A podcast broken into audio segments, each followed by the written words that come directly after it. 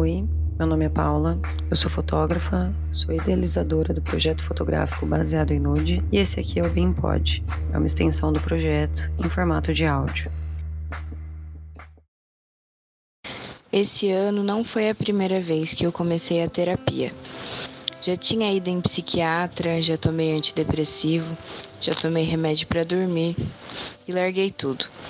Já passei por diversas fases de depressão, de crise, de ataque de pânico, de transtornos alimentares, de despersonalização, de paralisia do sono, de ansiedades, alucinações e compulsões. Eu comecei a fazer terapia muito cedo. Antes dos 10 anos eu já eu já estava precisando.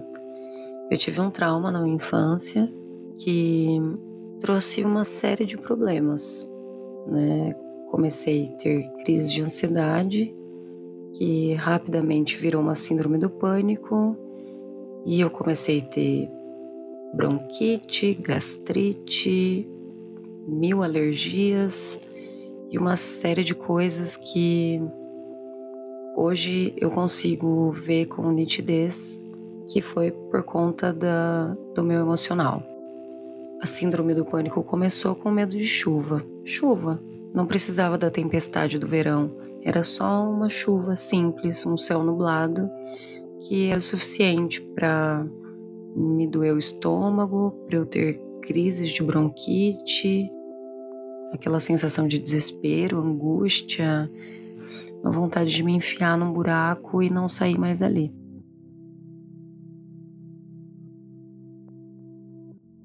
Já tive fases em que eu cheguei a ficar mais de um mês sem sair da cama, semanas sem falar com ninguém, dias sem ter o mínimo de higiene pessoal, com a sensação de vazio e de total desvalor e desimportância com a vida, totalmente desconectada de mim, de todos, do mundo. Teve momentos da vida que eu só conseguia dormir, me sentindo sem força, sem conseguir nem me olhar no espelho, que o contato com a água ou qualquer coisa era uma tortura. Foi aí que a minha vida começou a ficar meio bagunçada, porque eu realmente não queria mais sair de casa, eu não tinha motivação nenhuma mais para viver não tinha vontade. E não, não pensava em suicídio, não pensava em me matar. Pensava numa coisa mais simples, que era dormir. Só dormir. Dormir, dormir, dormir, dormir, dormir e não precisar acordar, porque era um momento que eu não tinha o medo, eu não tinha o pânico, eu não tinha aquela dor absurda no peito quando eu tava dormindo, tava tudo apagado. Eu não tinha medo. Então tava tudo simples. Eu já passei momentos da vida em que eu ficava bêbada todos os dias. Eu pensava que era melhor eu gastar o dinheiro que eu tinha bebendo, já que eu conseguia sair da cama, me levantar e ainda tinha algum tipo de alívio momentâneo. Por algum momento eu podia me socializar e me sentir livre. E essas fases ainda se alternam em mim. Tem vezes que duram minutos, outras semanas. Tem dias que eu sou só ódio, raiva e dor. Que eu tenho vontade de me punir, me agredir. E eu tô aprendendo a aceitar cada uma dessas fases que já passaram por mim e olhá-las com gratidão, vendo tudo que eu aprendi, tudo que me tornou até agora. Eu não sei dizer quando foi que a minha família percebeu. Não sei dizer quando que minha mãe percebeu. Eu me lembro de um dia a gente na sala da minha casa e tava chovendo. E eu me apavorei. Queria tirar todas as coisas da tomada, queria desligar tudo e eu era só uma criança desesperada e as coisas foram ficando fora de controle. Até que eu fui a um psiquiatra e encaminhada para um psicólogo. Mas no psicólogo eu não, não falava nada, eu não queria falar, eu não queria conversar, eu não tenho muita lembrança disso. É uma, uma parte da minha vida que é apagada. E Eu só me lembro de ir, não querer sair do carro, não querer descer do carro. E quando eu estava na sala com a minha psicóloga, eu não queria conversar. Eu lembro de fazer alguns desenhos, mas também não sei do. Não, não, não me recordo do que era exatamente, mas era só o que eu fazia lá, porque eu não falava nada. Até que eu parei de ir porque eu estava ocupando vaga de outra criança. E eu comecei só o tratamento psiquiátrico com remédio, com medicamento e tomei remédio. E depois, conforme o tempo foi passando, voltei em outro psicólogo e não gostei, saí. E voltei em outro e saí, e outro e saí.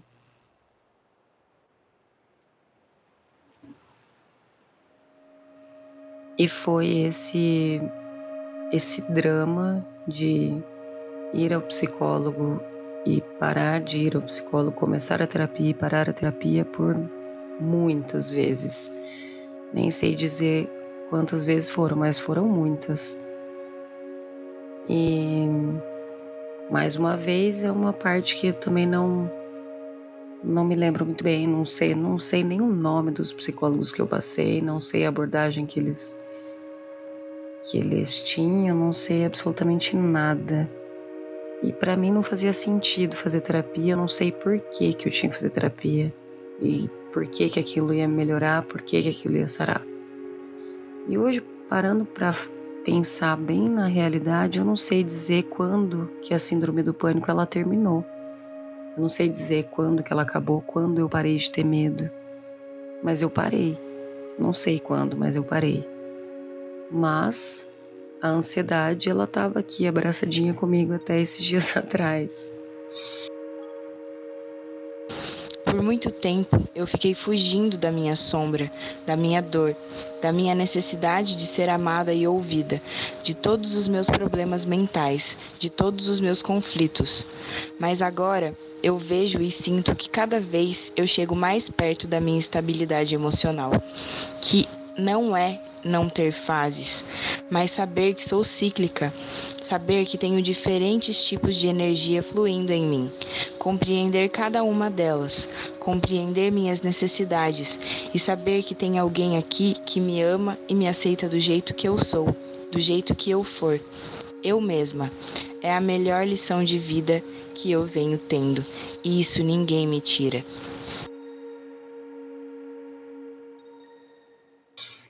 E foi aí que depois de muito tempo indo e vindo em psicólogo, conhecendo vários psicólogos diferentes, que eu conheci a Gabriela.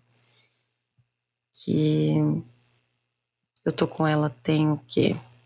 Uns três anos e pouco, três para quatro anos. E a Gabriela, eu posso te dizer com toda certeza que foi o ponto X, assim, para minha evolução. Na verdade, ela foi o que marcou um momento de evolução na minha inteligência emocional, um momento de evolução na minha vida em que eu consegui observar a ansiedade, saber que ela está que ela está ali e mesmo assim não agir no impulso, saber me controlar.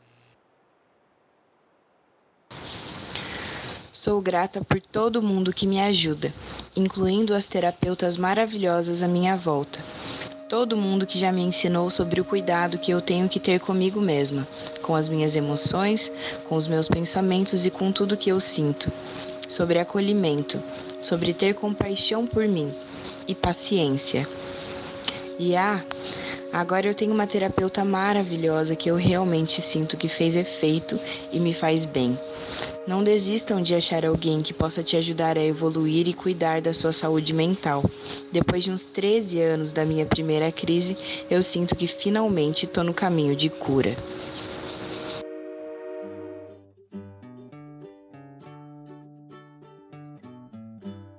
Eu costumo brincar e dizer que com a Gabriela eu faço terapia certo. Eu aprendi a fazer terapia, parece.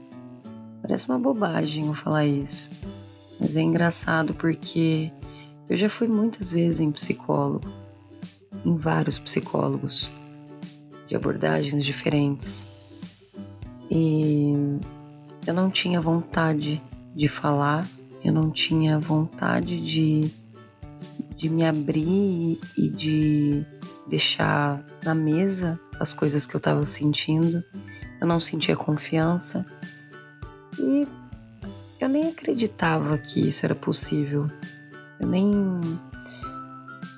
nem botava fé de que de fato você tá ali na terapia vai ajudar. Acho que eu fui dar, me dar conta de que a terapia realmente ela era importante para mim quando eu comecei a fazer psicologia. Eu não concluí a faculdade, obviamente, mas os períodos que eu, que eu fiz, que eu cursei, as aulas eram incríveis. Eu tive algumas aulas que me marcaram muito, tive alguns professores que me marcaram bastante também, e que as aulas me faziam pensar muito, me fazia refletir muitas coisas. Parece que dali foi um impulso para eu fazer a terapia e eu me dedicar de fato para isso. A melhora da minha saúde emocional, ela não ia vir sozinha. Se eu não fizesse a minha parte de expor, de contar, não ia acontecer. Com a Gabriela eu senti o acolhimento. Eu tive sei lá, como que eu posso dizer? Eu sei que é o trabalho dela e, mas eu sinto que eu tive uma conexão gostosa de poder me abrir, de ter liberdade de falar e, e acreditar que ali ia dar certo, que ali ia funcionar. E quando eu me dei conta, eu consegui perceber os relacionamentos abusivos que estavam à minha volta. Eu comecei a observar mais as coisas que aconteciam à minha volta. E por perceber estar tá mais atenta e ter mais bagagem né, com tudo que acontecia, foi ficando mais fácil lidar com os problemas. Não estou dizendo que é fácil, né? na verdade foi ficando menos difícil. Eu consigo hoje observar melhor, com mais nitidez, as minhas atitudes. E quando eu sinto essa dificuldade e eu conto para Gabriela, é como se ela pegasse um espelho e colocasse na minha frente porque as coisas que ela me diz me faz pensar. Na verdade, me faz com que eu enxergue, faz com que eu veja, faz com que eu consiga raciocinar com calma para eu poder entender de fato o que está acontecendo comigo. E a última crise que eu tive de ansiedade faz meses que eu não tenho. A última que eu tive, ela, eu consegui marcar no relógio o período que ela durou eu consegui ter a consciência de saber que eu estava tendo uma crise de ansiedade, consegui olhar no relógio e simplesmente esperar passar, não fazer nada, só esperar passar, porque eu sabia que ela ia passar.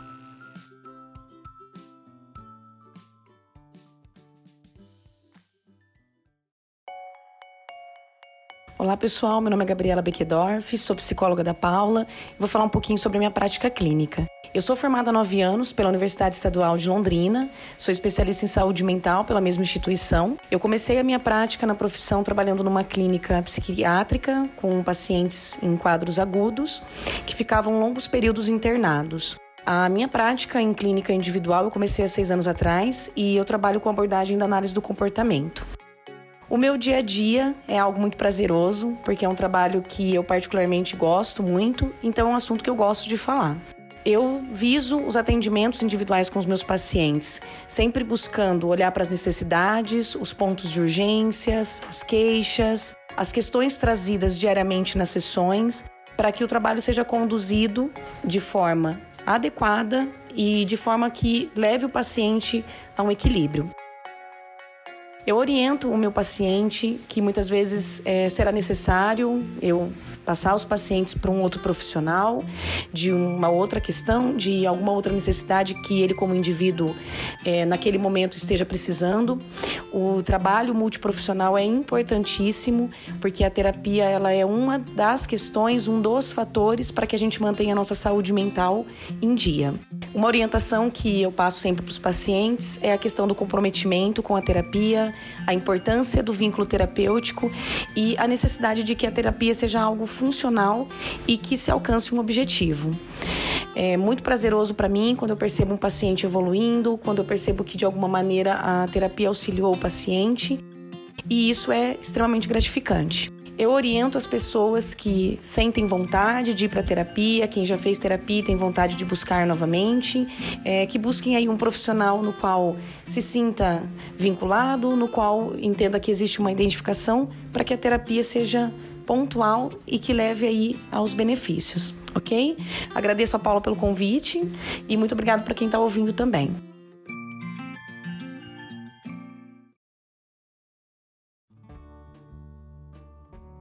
Gente, é isso.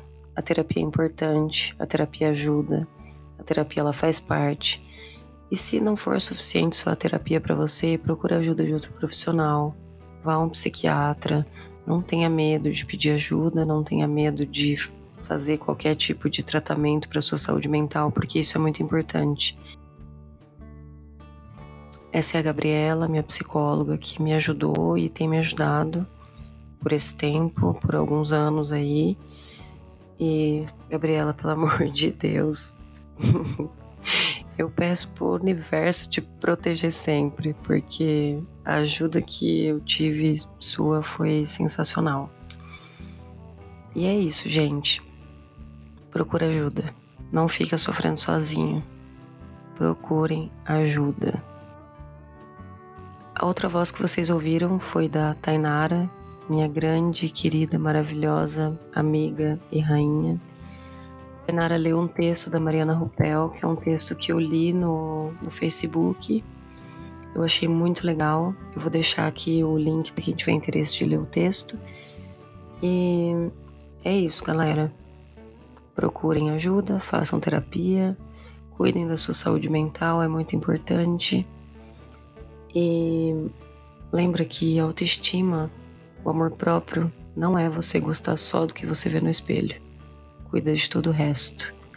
E se você gostou desse episódio, é, me segue lá no Instagram, arroba baseado em nude. Ou se quiser falar comigo, pode ser pelo Instagram ou pode ser pelo Twitter, arroba Paula E é isso. Fiquem bem. Um grande beijo, amoras.